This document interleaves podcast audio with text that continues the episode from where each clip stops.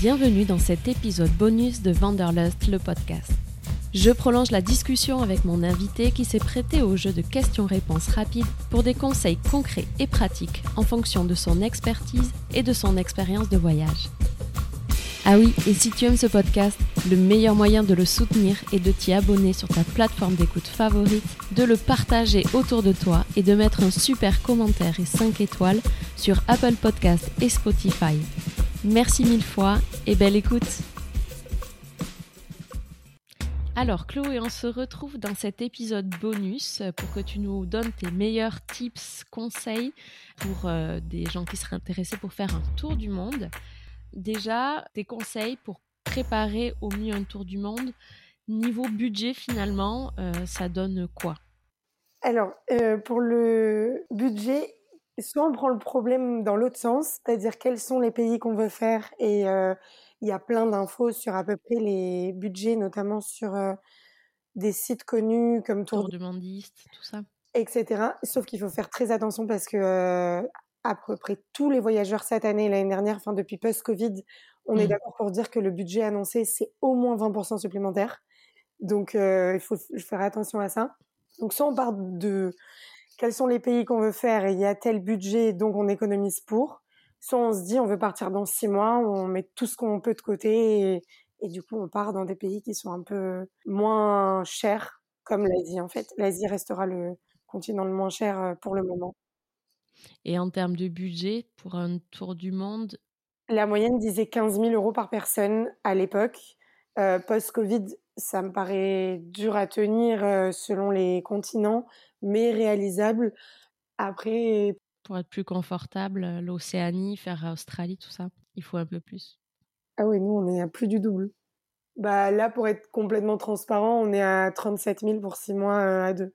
Ouais. Donc, euh, mais ça reste l'Océanie. C'était beaucoup d'îles, donc beaucoup d'avions ou de bateaux, mais dans tous les cas, ça coûte très cher. Mmh. Et mais la moyenne dit 15 000 euros pour un an en mettant de l'Asie dedans. Ouais. Et c'est quoi le tour du monde pour toi?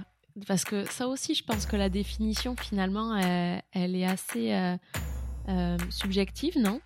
Alors, complètement. Du coup, pour moi, on n'a pas fait tour du monde. En fait, euh, foncièrement, la définition, c'est partir de chez soi, faire le tour de la planète et y revenir. Ouais. Après, est-ce que c'est visiter les cinq continents en une fois Partir un an? Il y en a beaucoup qui disent que à partir du moment où tu pars un an, c'est un tour du monde. Euh, je pense pas que nous, du coup, on ait fait des tours du monde, même si c'était le projet, parce qu'on s'est au final concentré sur euh, des zones à chaque fois, que ce soit mmh. l'Asie, l'Océanie ou l'Amérique latine. Mais euh, après, je pense que c'est aussi un état d'esprit de se dire on plaque tout, on s'en va. Ouais, c'est plus ça, hein, presque. Pour moi, c'est ça. On part presque avec un billet aller sans trop savoir quand on rentre, finalement, ou, ou en tout cas, ouais, un temps donné pour voyager. Exactement. Alors vous, vous avez choisi de le faire en deux fois aussi. C'était pas forcément un choix, mais est-ce que finalement, c'est pas aussi euh, un peu stratégique euh, T'as l'impression que peut-être tu as, quand tu es reparti après, tu l'as encore mieux euh, apprécié ou? Alors oui et non. Alors Marcus te dira que il est bien plus heureux de l'avoir fait comme ça parce que au bout de cinq mois, il en a un peu marre en général. Il trouve que c'est très bien donc oui, oui. Et moi, non. J'aurais préféré partir, partir euh, directement. jamais rassasiée. non, jamais. Et en fait, je trouve toujours que le retour est difficile. du coup, au final, là, je me suis fait trois retours. c'est aussi parce que je suis partie trois fois, mais c'est mmh. toujours compliqué d'appréhender ça. je trouve que la notion aussi de partir un an est, est absolument magnifique. Enfin, partir six mois aussi, mais nous, notre projet, c'était un an et et je me voyais bien faire 365 jours euh, coupés euh, de la entre guillemets vie réelle, euh, métro boulot dodo comme on pouvait avoir. Et après en fait, ce deuxième euh, voyage autour du monde ou grand voyage qu'on vient de faire tous les deux, en fait, il n'y a pas ce sentiment de c'est la première fois. Et du mmh. coup, j'ai l'impression qu'on me l'a un peu volé de par le Covid et tout ça. Et il n'y a pas, en fait, on savait quoi on était calibrés tous les deux à voyager parce que bon aussi ça fait neuf ans qu'on est ensemble, qu'on voyage beaucoup, mais on sait ce que c'est ces émotions de partir longtemps loin de nos familles. alors que la première fois, le premier tour du monde, on est arrivé à Charles de Gaulle pour partir au Japon. On s'est dit là, on part minimum un an. Et en fait, cette émotion-là, bah, je la ressentirai plus jamais. Hmm. Donc, euh, oui et non. Hmm. Marcus, oui, moi, non. D'accord, ouais, c'est intéressant. Mais stratégiquement, financièrement parlant, on n'aurait jamais pu faire l'Océanie euh, il y a trois ans, euh, alors qu'on l'a faite absolument de façon incroyable euh, cette année. Ouais. Oui, c'est ça. Il y a des avantages et des inconvénients. Bien sûr. Au niveau logistique, c'est quoi les petits conseils que tu donnerais en termes d'organisation, en termes de, billets finalement, tour du monde, pas tour du monde Voilà, la logistique d'orga d'un tour du monde. Alors, je vais pas me faire des copains, mais pour moi, il faut jamais prendre un billet tour du monde parce qu'on n'est pas libre. Euh, on peut avoir des envies de pays qui changent sur le moment. On peut s'être fait un, rêve d'aller visiter un pays et en fait on n'a plus du tout envie à ce moment-là. Euh, comme des régions, euh, bon bah voilà, au bout de quatre mois, t'en as marre de l'Asie, t'as envie de partir en Océanie, en Amérique du Sud ou autre, alors que tu rêvais de visiter le Japon, bah finalement tu vas pas et tu te diras c'est un prochain voyage. Donc pour moi c'est super important d'avoir cette liberté. Donc pas de billet pour tour du monde. ensuite la chose la plus importante pour moi à faire avant de partir, c'est les papiers. C'est euh, bon bah un passeport à jour évidemment, qui est suffisamment de pages dans son passeport euh, et un permis international. Ça pour moi c'est les les trois choses et évidemment bah visa quand il faut anticiper ou euh, carnet de vaccination. Mmh. Donc prendre rendez-vous avec un médecin spécialisé dans les voyages pour avoir les vaccins tout ça avant de partir et son petit carnet de vaccination. Ça, pour moi, c'est la phase la plus importante parce qu'en fait, dans le sac, euh, on pourra toujours euh, donner les affaires qui sont en trop ou acheter les affaires qui nous manquent. Mais les papiers, c'est pas à l'autre bout du monde qu'on pourra se dire euh, il faut qu'on se fasse vacciner. On peut toujours, mais c'est différent. Pour moi, c'est les grandes lignes. Un indispensable justement par rapport au sac, là t'en parlais, à amener ou plusieurs, hein, et au contraire euh, qu'est-ce qu'on met pas dans son sac ou qu'on n'a pas forcément besoin euh? Alors moi, je suis team euh, voyager léger. Mais si j'avais des indispensables, bon, l'appareil photo, mais si on enlève mmh. l'appareil photo, ça serait boule caisse, indispensable, vraiment. La liseuse, bon, c'est pareil si on est lecteur, mais mmh. boule caisse, liseuse et drap de soie, enfin les sacs à viande. Ouais il y a beaucoup, c'est tout ou rien chez les voyageurs. Dans la mmh. grande famille qui est les voyageurs, c'est soit euh, on l'utilise jamais, soit on l'utilise tout le temps. Et nous, on l'utilise euh, tout le temps. Tout le temps, ça, ça soit Asie, Amérique du Sud ou là, euh, Nouvelle-Calédonie, Vanuatu, euh, parce que Australie, Nouvelle-Zélande, non, on était en 4x4 ou van, donc t'es dans tes draps, mais tout le temps. Et à enlever de mon sac, rien, je pense. Enfin, nous, on n'a jamais, on sait jamais. Si, la moustiquaire. Ouais la moustiquaire et encore euh, enfin elle nous a servi là on l'a pas prise par exemple le premier tour du monde pendant très longtemps elle nous a pas servi mais un jour elle nous a servi. Enfin c'est comme tout. Hmm. mais on s'est jamais dit dans notre sac qu'il y a un truc en trop en fait. Tu pars avec un sac de t'es parti avec un sac de combien de kilos? Moi j'ai 7 et Marcus il a 8 ah ouais hein. Léger léger hein. Ah oui très léger. Et cette année bon, à son plus grand désespoir d'ailleurs. Donc vêtements techniques, euh, limite froid chaud et euh, un pantalon et oui c'est ça. Euh, très peu de sous-vêtements.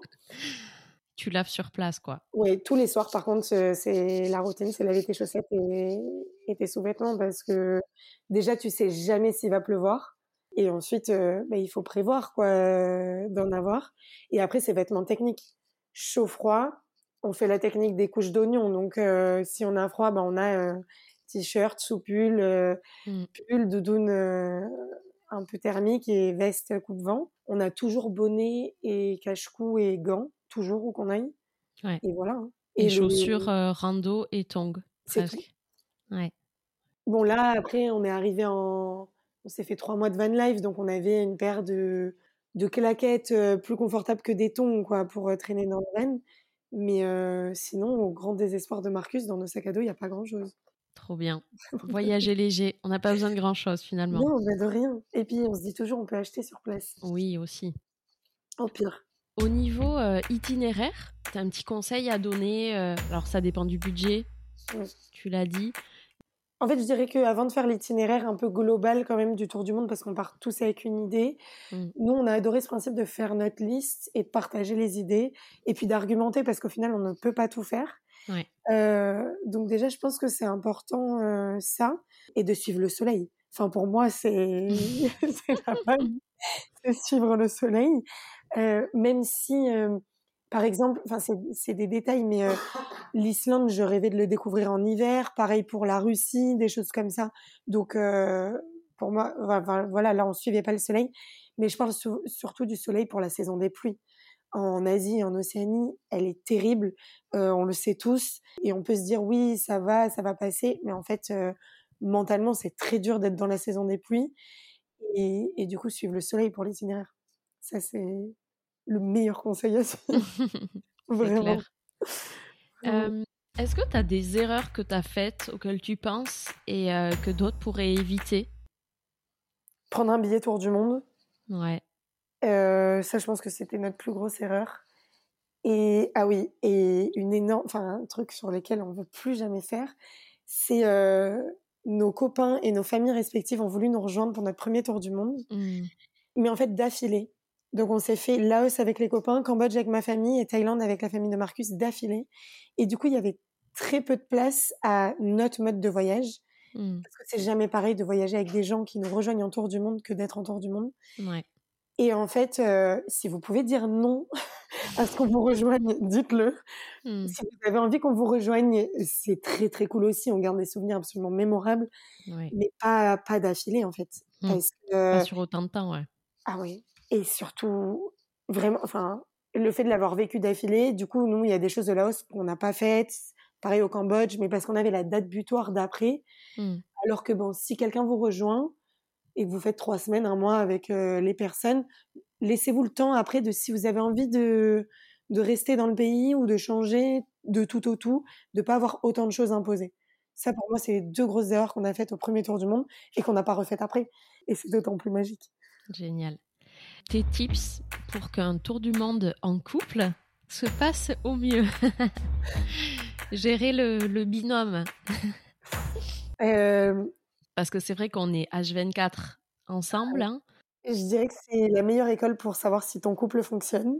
Mais du coup, il faut parler énormément. Chose qu'on a appris à faire avec le temps, mais qui n'était pas du tout donnée euh, pendant notre premier tour du monde, c'est euh, écouter les besoins et les envies de l'autre et ne pas imposer un rythme. En fait, on n'est pas en, on va me taper sur les doigts, mais on n'est pas en vacances pendant un voyage long cours. Mmh c'est pas pareil. On n'a pas la même énergie qu'on peut avoir sur trois semaines, un mois que ce qu'on va avoir sur euh, quatre, cinq, six mois, un an. Et c'est très important d'écouter euh, la fatigue de l'autre. Et nous, on a mis bien trois mois la première fois à trouver notre équilibre parce que j'avais euh, pas envie de me dire je vais pas tout découvrir enfin, mmh. ou les choses que je voulais. Et Marcus avait a eu une fatigue à un moment euh, bien plus importante que la mienne. Et en fait, je comprenais pas et ça me ça m'énervait. Et lui, ça l'énervait que je comprenne pas.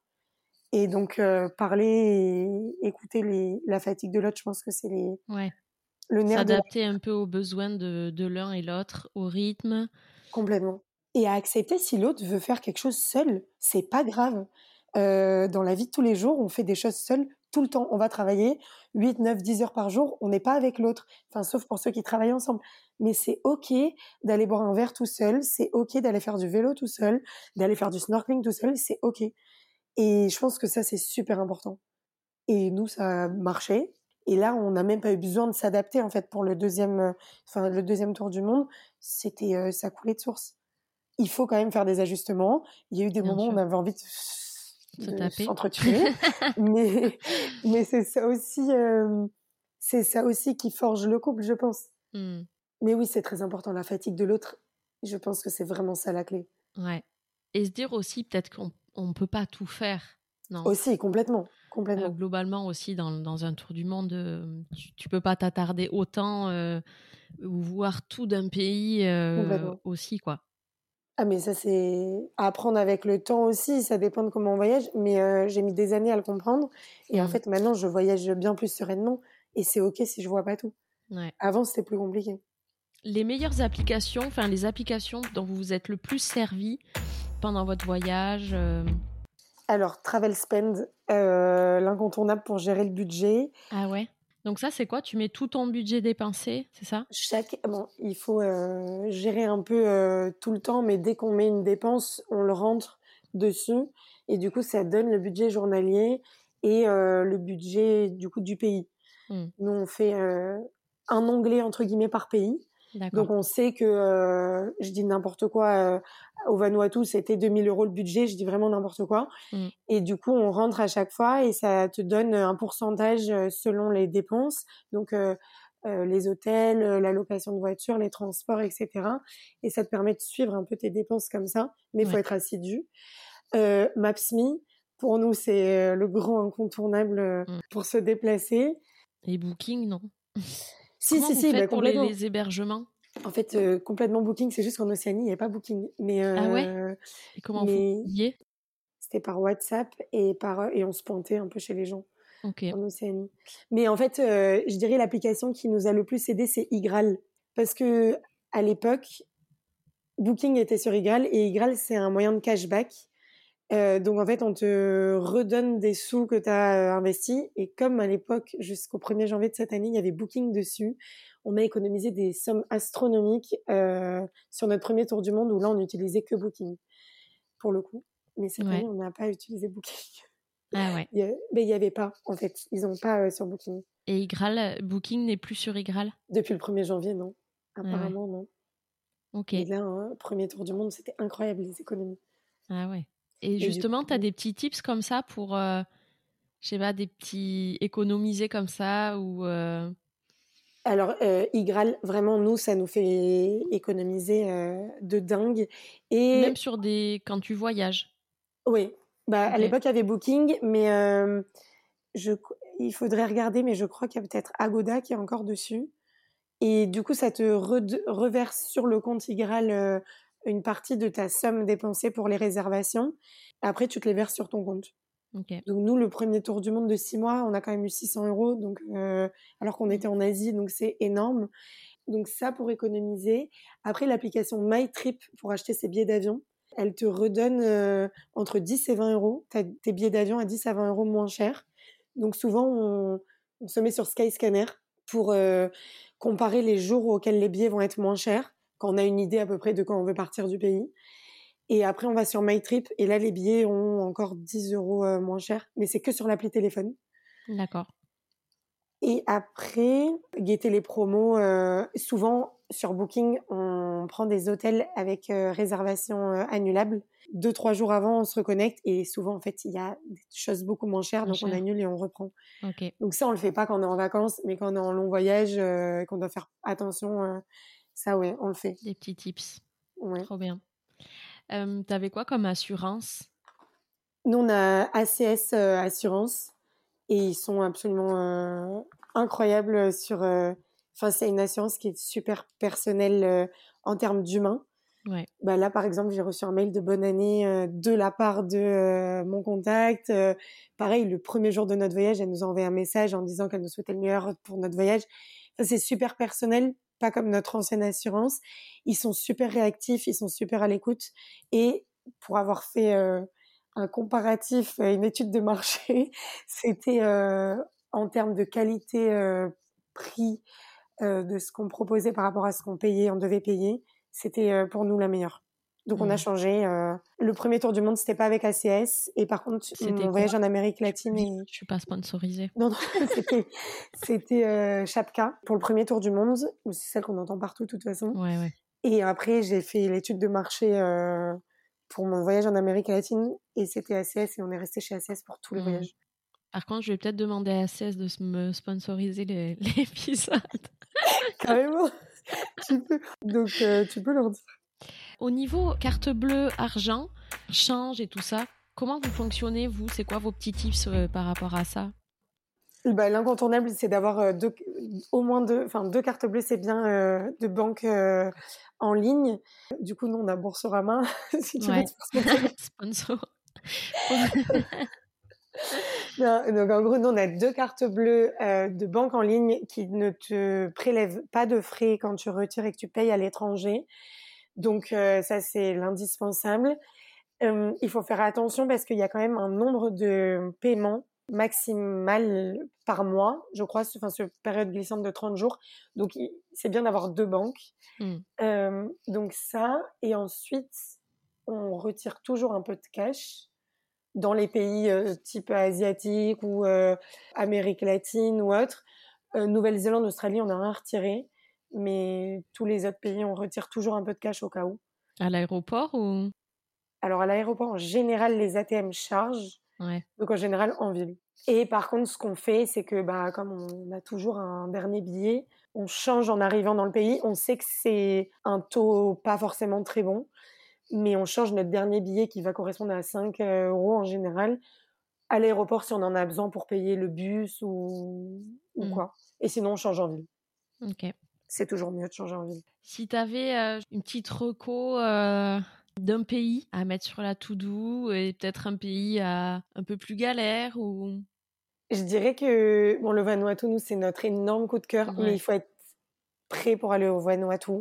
C'est un voyage qui, euh, mmh alors déjà, qui est très très long, très très loin, c'est très compliqué d'accès, mais euh, mentalement, il faut avoir voyagé pour pouvoir euh, y aller, je pense, parce qu'il y a un lâcher prise qu'on a besoin d'avoir sur place, mmh. qu'on n'a jamais eu besoin d'avoir ailleurs, et qui peut faire peur. En fait, euh, une activité prévue, ça va toujours être oui, oui, mais au final, on ne sait pas. Pareil pour les billets d'avion. Euh, en général, surtout nous, Européens, on est plus carré là-dessus. Et en gros, un vol, s'il décolle pas, eh ben, il décolle le lendemain. Là-bas, pas du tout. Donc, je pense qu'il faut avoir un lâcher-prise pour pouvoir y aller. Et après, un pays qu'on a moins aimé, bah, on va se faire taper dessus. Là, on a moins aimé euh, la côte ouest australienne. C'était un peu la déception de notre voyage. Ouais, on a moins.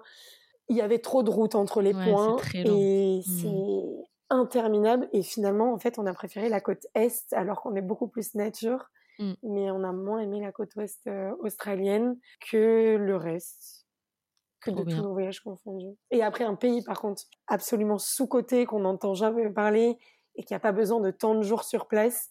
Bon, je suis un peu chauvine aussi, mais c'est l'Uruguay. On a fait un road trip euh, il y a il y a sept ans là-bas, incroyable. Et en fait, ça sort des sentiers battus. Et le, conseil à donner, c'est ça, c'est trouver des pays qu'on voit pas partout sur les réseaux, euh, sur les blogs. C'est plus compliqué à organiser, mais c'est un bonheur sans fin d'y être. Merci Chloé. Bah, avec plaisir. Je vous dis à la semaine prochaine pour un nouvel épisode. Entre-temps, n'hésitez pas à venir nous rejoindre sur notre page Instagram Vanderlust le podcast et à nous mettre un joli commentaire et 5 étoiles sur Spotify et Apple Podcast et surtout si ça vous a plu d'en parler et de le partager un maximum autour de vous. Merci pour votre écoute et à très vite